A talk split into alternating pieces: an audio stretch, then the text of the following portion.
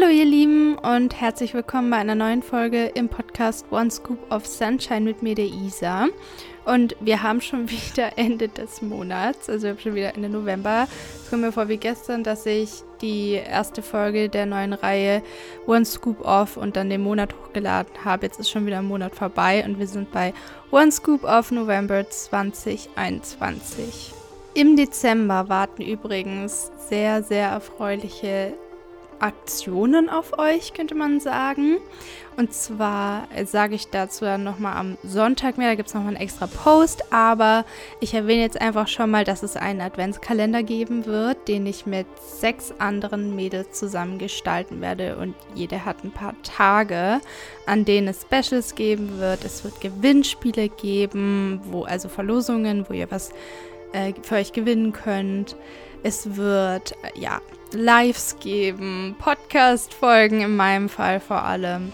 Ja, also seid gespannt. Das wird auf jeden Fall cool. Ich freue mich jetzt schon drauf und ich glaube, dass es uns die Weihnachtszeit und den Dezember zusätzlich versüßen kann und wir einfach gemeinsam ein bisschen was zusammen machen können und so das Gemeinschaftsgefühl hoffentlich stärken, auch wenn ihr vielleicht zum Teil ja im Dezember in Isolation seid wegen der aktuellen Lage. Aber ja, wir tun, was wir können, zumindest im Online-Realm. so, und mit dieser Ankündigung fange ich jetzt einfach mal an, von diesem Monat zu erzählen. Ich habe so ein paar Ereignisse aufgeschrieben, ein paar Erkenntnisse wieder und noch ein paar andere Kategorien, von denen ich jetzt erzählen möchte. Also ja, legen wir einfach mal los und ich hoffe, ihr könnt für euch so ein bisschen was mitnehmen. Macht es euch gemütlich, macht euch Kaffee, einen Tee oder wie auch immer ihr es gerne machen möchtet. Und ja, hört mir gerne so ein bisschen zu.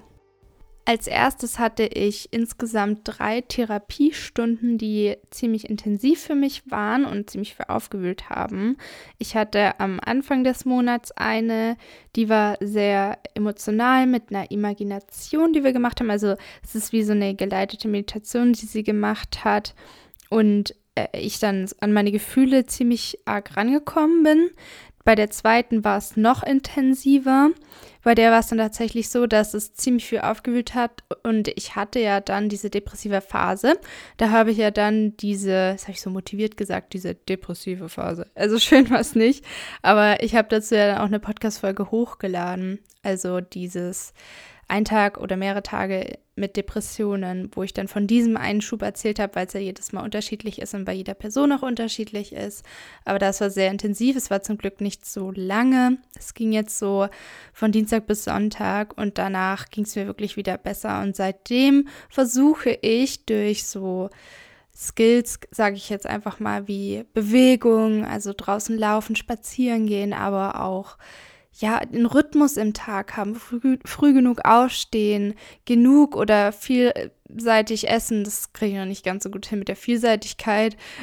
Aber äh, ja, ähm, Hauptsache, ich versuche es einfach. Oder zum Beispiel jeden Tag so ein bisschen was im Haushalt zu machen, wenn es nur eine Sache ist. Also diese Struktur, diese Bewegung und dann aber auch nicht zu arg in die Isolation zu gehen, hilft mir sehr. Also da die sozialen Kontakte weiterhin zu pflegen, so gut es eben geht. Jetzt in der jetzigen Situation ist mir echt wichtig und wenn es Telefonate sind, also das ist jetzt bei mir auch wieder ein bisschen zu kurz gekommen durch die ganze Uni-Sache, ich da einfach sehr, sehr viel zu tun hatte, aber ich versuch's. Dann die dritte Therapiestunde war so, dass es da ja, wir haben halt über einen Themenbereich geredet, einen familiären Themenbereich, wo sehr viel so Wut hochkam. So fand ich irgendwie auch ganz interessant. Also ich versuche es dann immer so zu beobachten, was für Gefühle da hochkommen, was für emotionale Resonanzen durch das Gespräch, durch die Fragen, die ich beantworte. Und jetzt ist, sind wir so verblieben, dass es noch ein bisschen dauert hinsichtlich der weiteren Therapie, weil jetzt wurde der Antrag gestellt und wer in Therapie von euch ist, der weiß ja, dass es manchmal ein bisschen dauern kann von Seiten der Krankenkasse her, vor allem weil ich ja jetzt ein Jahr in der Gruppentherapie war und da gibt es so Regelungen mit Pausen, zwei Jahre Pause oder wie auch immer. Und dann, ja, ist es alles nochmal so ein bisschen komplexer, aber meine Therapeutin hat mir da geholfen und in der Regel helfen euch eure TherapeutInnen dabei, diesen Antrag zu stellen oder also stellen ihn beziehungsweise und ich habe halt von meiner Hausärztin was gebraucht, so ein Zettel, so ein Diagnosenzettel, und dann halt die Stunden von meiner vorherigen Therapeutin. Das musste alles in den Antrag mit einfließen und der ist jetzt auf dem Weg zu meiner Krankenkasse und dann schauen wir mal, wie es damit dann weiterläuft. Am Anfang des Monats ist noch eine andere Sache passiert und zwar habe ich es geschafft, mich einer Konfrontation zu stellen. Dafür habe ich ein Jahr gebraucht. Das Jahr war aber auch echt nötig. Ich habe da ziemlich viel Entwicklung für mich durchgemacht und zwar bezieht sich das auf eine andere Person, deswegen erzähle ich es jetzt einfach nur ganz grob. Ich habe halt einen Fehler gemacht, der mir sehr leid getan hat und habe dann einen Brief geschrieben und wir konnten uns aussprechen und das hat so gut getan, einfach mir zu beweisen, dass ich nicht so Angst haben brauche vor Konfrontationen. Klar kann es auch nicht so gut laufen. Man kann nicht kontrollieren, wie eine andere Person reagiert, was sie sagt. Aber tatsächlich ist es so, dass es auch gut laufen kann. Es war wirklich eine positive Erfahrung, die ich für den Rest meines Lebens mit mir ja, rumtragen werde oder die ich beibehalten darf. Die, das ist so ein Geschenk für mich, weil ich einfach jetzt auch erlebt habe, auf was für einer Gesprächsebene man kommunizieren kann und wie man dann im Endeffekt voneinander lernen kann, ohne jetzt Erwartungen zu haben, wie wir müssen uns jetzt vertragen und es muss jetzt so und so weitergehen, sondern einfach für den jetzigen Moment ein Gespräch zu haben und ehrlich zu sein, offen zu sein. Also das war eine sehr, sehr positive Erfahrung für mich und es hat mir sehr geholfen. Und ich weiß, dass in Zukunft Konfrontationen auch wieder ganz, ganz anders laufen können, aber es kann eben auch so laufen. Und das ist halt so der Punkt im Endeffekt, den es anzuschauen geht, weil ich habe dann so für mich gelernt, jetzt komme ich nämlich schon zu den Erkenntnissen, weil ehrlich gesagt, sonst ist nicht wirklich viel passiert. Ich war einfach nur oft im Wald, habe Uni-Zeug gemacht und Haushalt. So, das war es eigentlich schon. Also ja, ist auch in Ordnung, wirklich. Ich bin absolut dankbar fürs Homeoffice und zu, von zu Hause aus lernen zu dürfen. Ich schätze das so sehr, nachdem ich so gelitten habe, diese 40, 45 Stunden Wochen im Großraumbüro, in dem einen Jahr Ausbildung, die ich dann abgebrochen habe, zu absolvieren, das war für mich der absolute Horror. Ich hatte ja nur noch Nervenzusammenbrüche und Panikattacken. Von dem her ist es für mich jetzt wirklich ein Wunschzustand. Es ist einfach unfassbar. Ich bin super dankbar. Also, jetzt komme ich zu den Erkenntnissen. Das ist nämlich wirklich so jetzt in Bezug nochmal auf das Gespräch mit der einen Person, dass die Konfrontationen wirklich Chancen für Wachstum sein können, wenn man sie so nutzt oder wenn man wählt, diese so zu nutzen. Und mir ist nochmal aufgefallen, auch weil ich mich in letzter Zeit viel mit so Geschlechterrollen irgendwie beschäftigt habe, aber auch diesem, ja, dieser Fluktu Fluktuation, also dieses dass es, dass es nicht so festzusetzen ist. Also irgendwie fand ich das, war so mein Thema auch diesen Monat unter anderem. Und da habe ich mir auch nochmal so gedacht, traditionell ist es schon so, wenn ich mich dann mit älteren Generationen unterhalte, wie zum Beispiel der Mama von, von meiner besten Freundin, mit der ich spazieren war, dass es echt nicht ging, da groß Nein zu sagen gegenüber Männern noch in den 80ern oder so, als sie jünger war. Oder dass es selbstverständlich war, zum Beispiel bei ihr, dass sie dann halt den Mann hat, sie wird nicht viel arbeiten, er wird arbeiten und sie hat dann auch nicht irgendwie, ja, dementsprechende Entscheidungen getroffen, weil sie, weil davon einfach ausgegangen wurde in vielen Familien oder in manchen Schichten oder wie auch immer. Und dann ist mir da nochmal aufgefallen, dass da schon viel für mich mitschwingt. Also, dass ich irgendwie so für mich so festgelegt habe, dieses Recht machen muss ich halt irgendwie machen. Jetzt nicht nur als, als Frau, also ich definiere mich jetzt als Frau, aber auch einfach, ja, also dieses sich nicht quasi abgrenzen dürfen, die Grenzen viel zu locker setzen und immer wieder drüber hinweggehen lassen von anderen Menschen oder auch dann selber zu vermeiden, was zu sagen, wenn andere dann die Grenzen überschritten haben und dann für mich einzustehen. Also das ist alles noch zu locker von mir aus von mir, bei mir, aus Angst, aus Angst vor Ablehnung, aus Angst dafür verurteilt zu werden. Aber im Endeffekt tue ich mir selber einen Gefallen damit, wenn ich lerne, Konfrontation nicht mehr zu scheuen, sondern ihnen entgegenzublicken und dabei aber mir selbst treu zu bleiben. Also in meinem Fall bedeutet das für mich, dass ich ehrlich bin, dass ich für mich einstehe und dass ich aber gleichzeitig auch die Gefühle der anderen Person respektiere und versuche da empathisch drauf einzugehen oder mich in die Person reinzuversetzen. Aber das steht nicht über meinen eigenen Gefühlen. So war es nämlich früher immer, dass die Gefühle anderer dann über meinen standen und daraus resultierte dann dieses ständige Recht machen wollen, sich zurücknehmen Und das ist halt das, wo ich jetzt mittlerweile echt versuche, die Balance zu finden, nicht mehr nur in der Vermeidung zu sein und es allen recht zu machen, aber auch nicht direkt jedem immer meine Meinung ins Gesicht zu sagen und dann andere vielleicht auch zu verletzen, weil meine Gefühle möchte ich eben auch nicht die ganze Zeit über die der anderen stellen, sondern da halt diese Balance zu finden. Und das war eben in diesem Gespräch wirklich gut möglich und das hat sehr, sehr, sehr gut getan, mal so eine positive Erfahrung machen zu dürfen. Im Rahmen des Studiums habe ich mich in Psychologie mit Wahrnehmung und Entwicklungsstufen beschäftigt. Ich hatte auch schon Essstörungen und Ernährung. Also das finde ich wirklich eine gute Vorlesung und Wahrnehmung war wirklich sehr interessant. Da ging es vor allem um das Altern, was sich da verändert. Und bei Entwicklungsstufen ging es darum, dass wir pro Altersstufen bestimmte Entwicklungsstufen haben. Und wenn wir die erfüllt haben, dann begünstigt das die Erfüllung der darauf folgenden Entwicklungsstufen nach Havikhurst hieß er, glaube ich. Also das war so ein Typ, der, glaube ich, in den 70ern, 80ern da bestimmte Studien gemacht hat. Ich glaube, in Chicago war das. Also ich habe es mir so ein bisschen durchgelesen. Natürlich war auch vieles noch sehr, ähm, wie sagt man, konservativ. Jetzt ist mir eingefallen, wie gut, dass ich beim Podcast aufnehmen immer stoppen kann. ja, und dieses Konservative bezieht sich vor allem auf Geschlechterrollen, dass es für Frauen darum geht, dann halt einen Mann zu finden und so weiter und so fort. Ich glaube, da würde er das heute bestimmt auch anders formulieren oder es müsste anders formuliert werden, meiner Meinung nach.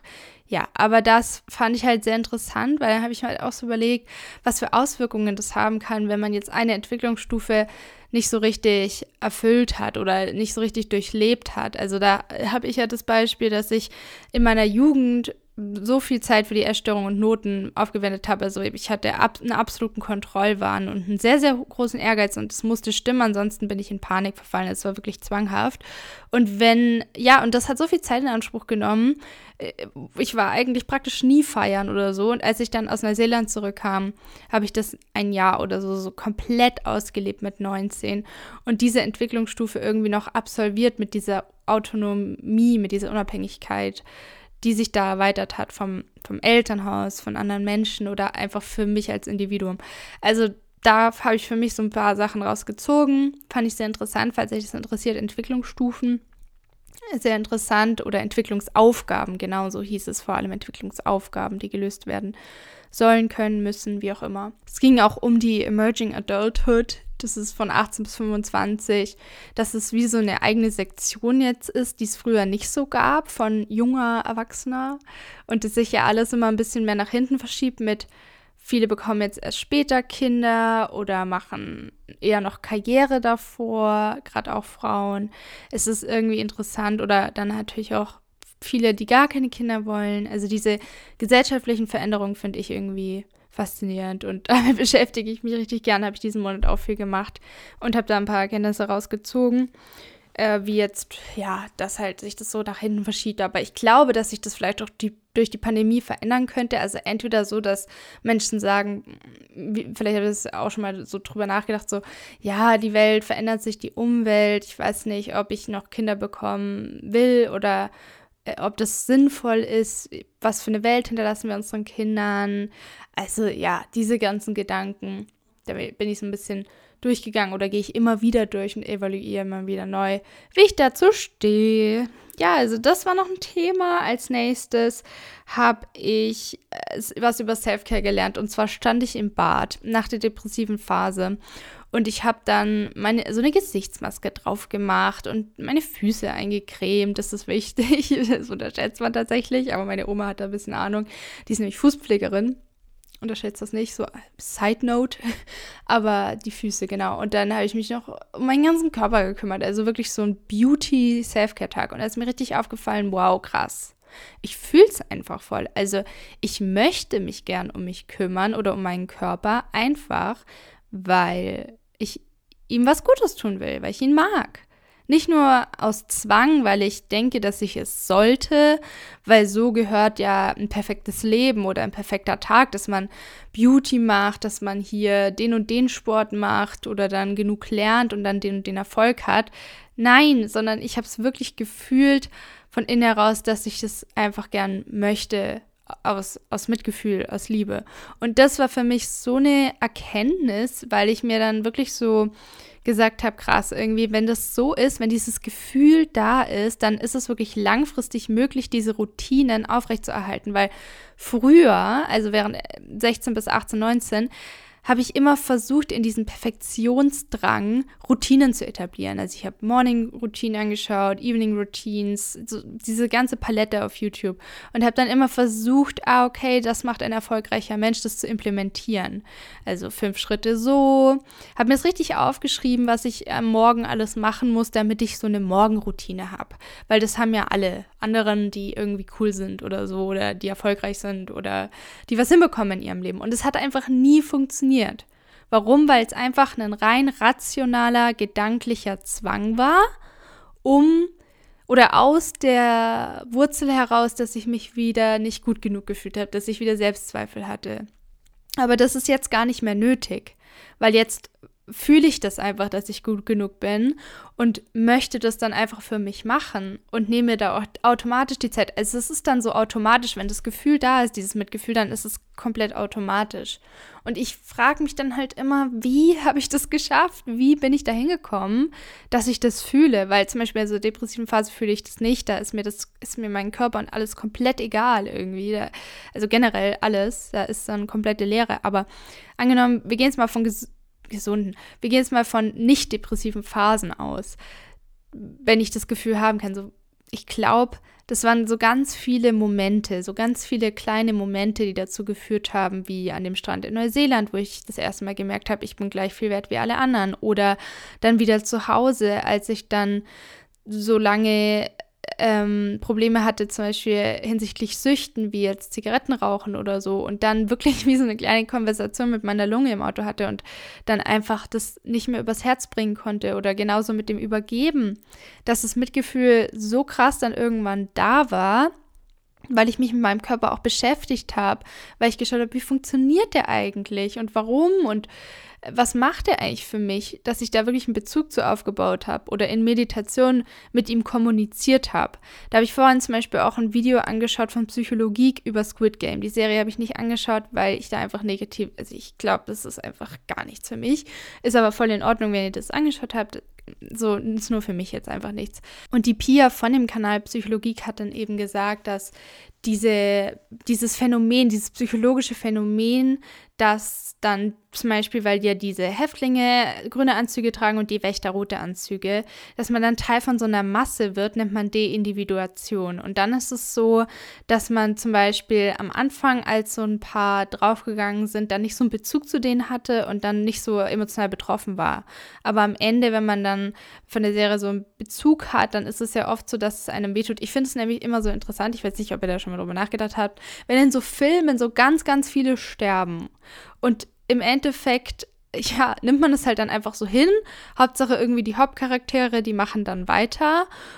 Und wenn da aber jemand stirbt, Drama, dann ist es irgendwie immer so eine Aufwertung der Person, habe ich das Gefühl, weil man dann diesen emotionalen Bezug zu dem Menschen hat, weil man ihn oder sie so ein bisschen kennt. Aber wenn dann die Fremden irgendwie sterben, ist es nochmal was anderes. Also fand ich irgendwie ganz interessant und das ist halt so das, ähm, worauf ich hinaus wollte wenn der eigene Körper nicht mehr so entfremdet ist. Also wenn man wirklich sukzessiv einen Bezug zu ihm aufbaut, einen emotionalen Bezug zum Beispiel auch zu einzelnen Organen, habe ich das persönlich gemacht. Ich habe dann wirklich mit meiner Lunge kommuniziert oder habe in mich reingefühlt oder geschaut, was überhaupt passiert. Ich glaube, das ist damit auch gemeint, wenn man diese Bodyscans macht, dass man dann schaut, wie fühlen sich gerade meine Zehen an. Dann geht man so den ganzen Körper hoch an den Beinen entlang, zum Bauch, wie sich das alles anfühlt, was man wahrnehmen kann, dann ist es ja auch so ein emotionaler Bezug, der sich bilden kann. Oder im Yoga, wenn man dann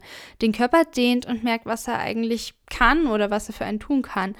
Und das habe ich halt versucht. In meinem Fall funktioniert das gut mit Kommunikation, indem ich wirklich meinen Körper anspreche oder mit ihm kommuniziere. Es ist nicht so, als würden jetzt verbale Antworten kommen, aber manchmal merke ich dann halt irgendwie einen Stich irgendwo oder es sind dann so sensorische, sensorische, nennt man so, glaube ich, äh, Antworten des Körpers. Er kommuniziert dann halt so mit mir oder sie.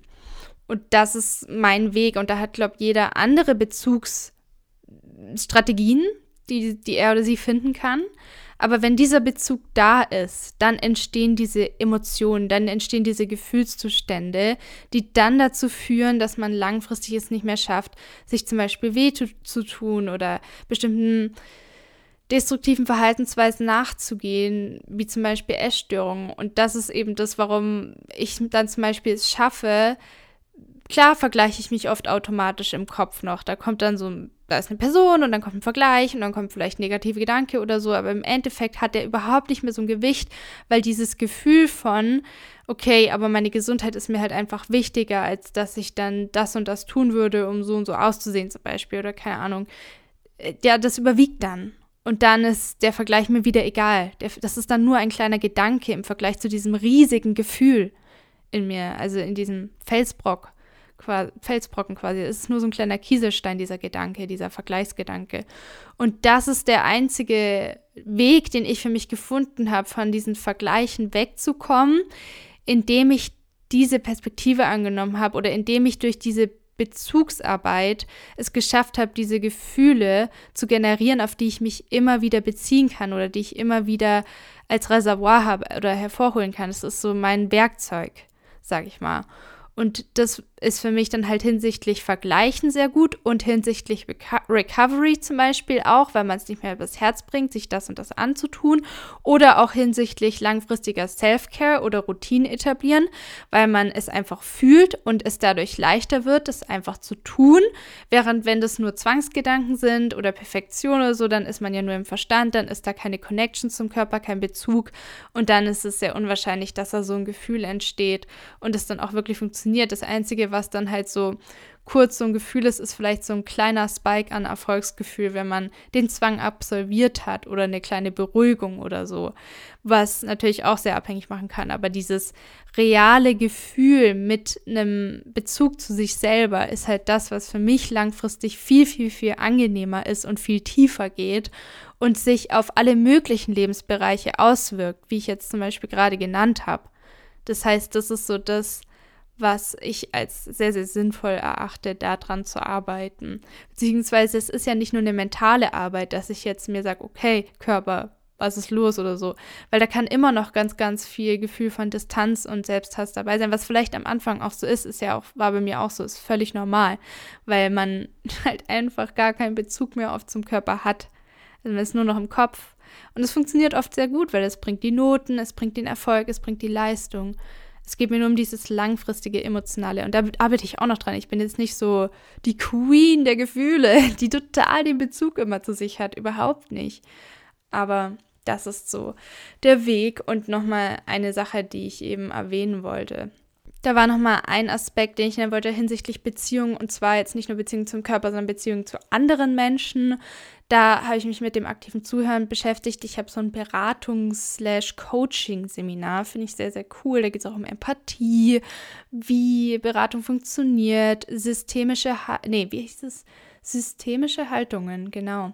Also kann ich ja vielleicht mal eine extra Folge zu machen. Auf jeden Fall war da dieses Thema das aktive Zuhören. Und da ging es dann darum, auch wirklich zum Beispiel Fragen zu stellen oder auch einfach mal nur zuzuhören. Und ich habe für mich daraus so geschlossen, wie wichtig es einfach auch oft ist, zu schauen, was braucht denn jetzt der andere? Will er oder sie, dass ich jetzt nur zuhöre und sowas sagt, wie ich verstehe und dann aber auch wirklich es aufnehme, was er oder sie sagt, dass er oder sie sich gehört fühlt. Oder möchte die Person Fragen haben, dass ich nachfrage oder sie dadurch auch zu Erkenntnissen kommt. Das ist ja oft auch in Beratungen so oder gerade zum Beispiel in meiner Therapie bringen mir die Fragen richtig viel. Oder braucht es die Person, dass ich aus meinem Erfahrungsschatz berichte? Also das ist aber nicht immer der Fall. Also oft ist es zum Beispiel so, man erzählt irgendwas und die andere Person sagt dann, also bei mir ist es ja so und so und ich habe die und die Erfahrung gemacht.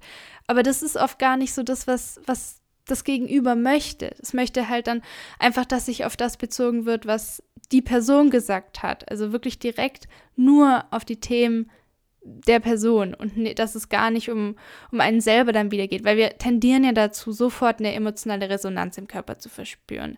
Also schnell kommen dann Erinnerungen an ähnliche Situationen oder dass man Ratschläge geben möchte, die ja auch Schläge sein können oder dass man wenn sie ungefragt kommen. Oder dass man dann automatisch so ja, dieses Gefühl davon äh, berichten möchte und es sehr, sehr auf sich selber bezieht, das ist ganz normal. Wir, wir haben alle eine, Subjekt, eine subjektive Wahrnehmung, eine objektive ist praktisch nicht möglich als Mensch. Absolut normal. Nur dann ist halt die Frage, wir haben ja dann die Wahl, teilen wir das dann mit der anderen Person oder teilen wir es nicht? Und was braucht die andere Person? Und was brauche ich? Das heißt nicht, wie gesagt, für die Frauen und Männer, die da vielleicht so in diesem Rechtmachen-Ding drin sind. Das heißt nicht, dass man sich jetzt immer zurücknehmen muss. Auf gar keinen Fall. Das heißt aber auch nicht, dass es immer um einen selber gehen muss und die eigenen Erfahrungen. Also auch hier ist die Balance wieder eine Sache, die ich versuchen möchte zu finden, genauso wie eine Balance in den Gesprächsanteilen. Das ist mir total wichtig irgendwie in meinen Beziehungen. Es muss überhaupt nicht perfekt sein. Also kein Druck an Freunde und Freundinnen, die mir jetzt hier vielleicht gerade zuhören. Es muss wirklich nicht perfekt sein. Es geht einfach nur darum, da ehrlich zu sein und dann vielleicht auch zu sagen, hey, in letzter Zeit ist es irgendwie echt viel um deine Themen gegangen. Ich brauche jetzt aber auch mal wieder Raum. Und das wäre irgendwie echt cool, wenn ich da jetzt vielleicht im Telefongespräch mal den großen Raum des Gesprächs, den großen Gesprächsanteil ja für mich beanspruche, weil ich habe da einfach gerade ein paar Themen, die ich unbedingt mit dir besprechen möchte. Und dann fände ich es irgendwie voll cool, wenn du mir dazu ein paar ähm, Fragen oder Anregungen geben könntest wenn, oder aus deiner Erfahrung erzählst, falls man das möchte. Oder mir einfach nur zuhörst. Also man kann ja die Intention oder beziehungsweise den Wunsch auch kommunizieren. Das habe ich jetzt auch schon ein paar Mal gemacht. Weil dann werden sehr viele Probleme und Konflikte auch wieder ja, verhindert. Dann, dann kommt es gar nicht zu so einem passiven Aggressionsaufbau, dass man dann irgendwie immer wieder das merkt, dass es nur um die andere Person geht und man wird immer wütender und irgendwann, vielleicht kennt ihr das, sagt man es dann halt doch, aber dann in der Wut und dann ist wieder ein Riesendrama. Muss ja gar nicht so sein. Also ich sag da die Dinge echt frühzeitiger und kommuniziere klarer. Das habe ich jetzt auch mit dem Alter gelernt irgendwie oder bin ich dabei zu lernen. Und da sind wirklich viele Menschen, die jetzt auch Ende 20 sind, so ein, so ein Vorbild für mich, gerade auch im Thema Abgrenzung oder ja, Grenzen kommunizieren oder die Dinge generell klar kommunizieren. Sehr, sehr hilfreich. Ich habe noch eine Metapher für euch als letzte Erkenntnis. Und zwar war ich letztens im Bad und hatte die Tür nur so einen ganz kleinen Spalt auf. Das heißt, es war dunkel im Raum und nur durch den kleinen Spalt ist so ein bisschen Licht gefallen. Und da kam mir dann so diese, dieser Gedanke, wow, das ist irgendwie so meine innere Welt. Also das Licht sind jetzt die Gefühle. Und ich lasse immer nur so einen kleinen Spalt auf, damit ich kontrollieren kann, wie viel Licht in den Raum kommt, also in meinen inneren Raum. Und im Endeffekt, wenn ich jetzt die Tür aufmachen würde, dann wäre der ja der ganze Raum erleuchtet, dann wäre da ganz, ganz viel Licht drin. Aber ich lasse sie immer nur einen Türspalt auf, sodass ich eigentlich kaum was sehen kann oder wirklich sehen kann.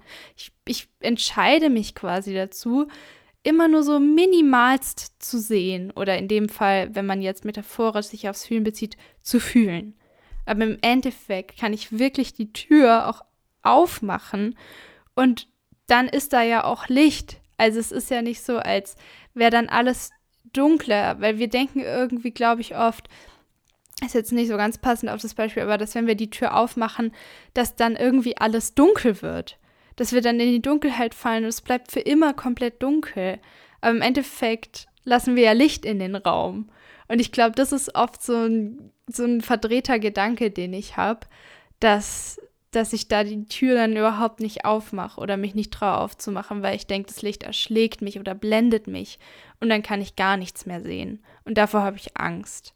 Und deswegen habe ich da nochmal wirklich versucht, mich zu ermutigen, die Tür aufzumachen und die Integration von Gefühlen oder abgespaltenen Anteilen von mir oder weiß ich nicht, halt zuzulassen von Situationen, die ich verdrängt habe, da in die, die Gefühle auch zuzulassen, wenn sie hochkommen, gerade bei bei Flashbacks oder so ist nicht sofort immer alles zu verdrängen und wegzudrängen und in den Kopf zu gehen und die Tür wieder noch ein bisschen mehr zuzumachen, dass der Lichtstrahl immer kleiner wird, wenn es mir zu viel wird. Weil im Endeffekt ist es halt trotzdem so, dass es nicht schön ist in dieser in diesem Raum, der sehr, sehr dunkel ist, weil ich nur einen Spalt auf habe. Und das erzeugt einfach auch sehr viel inneren Druck. Also das ist noch eine Metapher, mit der ich jetzt die Erkenntnisspalte abschließen wollte. Jetzt kommen wir noch zu ein paar Kategorien, von denen ich am Anfang gesagt habe, dass ich damit abschließen werde, also diese Podcast-Episode. Und zwar habe ich das ja auch schon letzten Monat gemacht. Da habe ich euch zuerst genannt, was so die Serie des Monats war. Und ich habe zwei Serien diesen Monat angeschaut. Und zwar war ich diesen Monat im Fantasy-Wahn drin und habe dann Arcane angeschaut. Das ist die League of Legends-Serie. Ist aber nicht mit realen Menschen, sondern animiert und Shadow and Bone, die ist auch mit Magie. Also ich verrate nicht zu viel, auch Fantasy und hat sehr gut gepasst diesen Monat für mich. Ein Podcast, den ich euch sehr empfehlen kann und es ist mir eine Freude, dies auch in diesem Podcast zu verkünden, ist der neue Podcast von Simona, Simona Rummerfeld. Ihr wisst, dass es eine sehr, sehr gute Freundin von mir ist und sie hat ihren Podcast gelauncht und zwar heißt er Living in Oasis. Sehr, sehr cool und hat auch schon ein paar Folgen raus über ihre Geschichte, über eine Sportpause, Erstörungen. Also bei ihr geht es wirklich um alles Mögliche rund um Gesundheit vor allem. Hört da auf jeden Fall gern rein. Wir haben auch schon eine gemeinsame Folge aufgenommen und der erste Teil des QAs ist ist bereits auf ihrem Podcast zu finden. Da geht es vor allem auch zum Beispiel um Süßstoffe, Erstörungsrecovery. Da haben wir über ganz viele verschiedene Themen geredet. Und der zweite Teil des QAs kommt dann auf meinem Podcast und zwar im Rahmen des Adventskalenders. Es wird das dritte Türchen sein. Ich sag's jetzt einfach, falls ihr bis jetzt gehört habt in der Folge, dann habt es euch verdient. Nein, Spaß, ihr habt es immer verdient zu hören, dass es das dritte Türchen sein wird. Und das ist dann der zweite Teil des Interviews. Also, so viel dazu. Kann ich euch empfehlen, da reinzuhören, weil Simona das wirklich gut macht und sich sehr, sehr viel Gedanken und Mühe gemacht hat. Also schenkt ihr gerne ein bisschen Liebe oder schreibt ihr, wie ihr den Podcast findet, eine DM, irgendwas oder eine Bewertung auf iTunes. Könnt ihr mir übrigens auch gerne schreiben. Das bringt immer sehr viel, die Bewertung auf iTunes. Also so ähm, schriftliche kann man da ja schreiben. Da ich, das wäre mir, würde ich mich sehr freuen.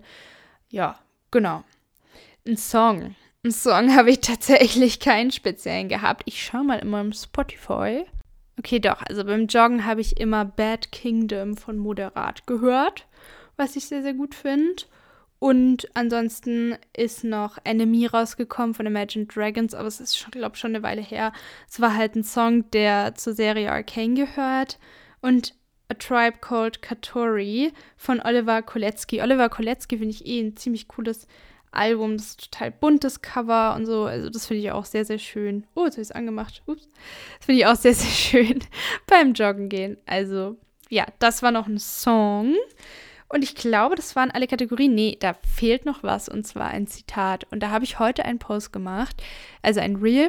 Da sagt eine Frauenstimme, She survived because the fire inside her was brighter than the fire around her. Ich glaube, so ging's. Und das hat mich irgendwie total gecatcht, weil ich daraus auch für mich geschlossen habe, es ist wirklich so, dass es im Außen diese Umstände gibt, die man nicht kontrollieren kann, die einfach passieren.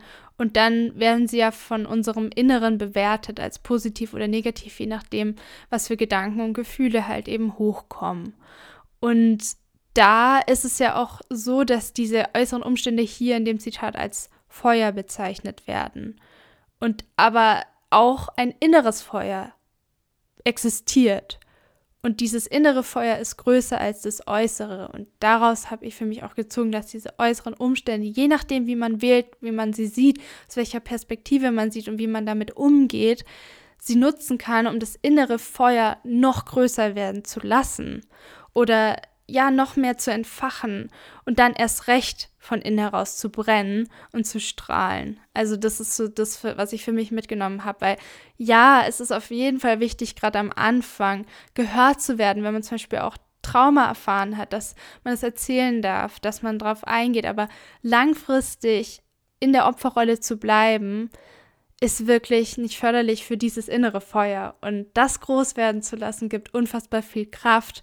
Und erst dann war für mich möglich, mehr und mehr in diese Gefühle, in die Self-Care, in das Mitgefühl, Selbstmitgefühl, Mitgefühl gegenüber anderen Menschen oder auch in diese Selbstakzeptanz zu kommen, in die eigene Kraft, in die Abgrenzung, Grenzen setzen zu können. Das ist alles möglich, wenn ich mein inneres Feuer richtig, richtig groß werden lasse und strahlen lasse. Also in dem Sinne, Feuerrelation zur Sonne war das One Scoop of November im Podcast One Scoop of Sunshine. Ich hoffe, sie hat euch gefallen. Einfach eine kleine Reflexion. Mir, mir macht es unfassbar viel Spaß. Ich habe mich total darauf gefreut, auch schon wieder. Und vielen Dank fürs Zuhören. Wie gesagt, eine Rezension würde mich total freuen auf iTunes gerade. Eine schriftliche wäre mega. Wirklich, vielen Dank, falls ihr es macht. Ich freue mich dann schon wieder auf die nächste Folge, die jetzt dann ganz, ganz bald kommt und auf den Dezember und den Adventskalender. Ich hoffe, dass ihr euch vielleicht auch ein bisschen freut. Alles, alles Liebe und ein herzliches Namaste. Eure Isa.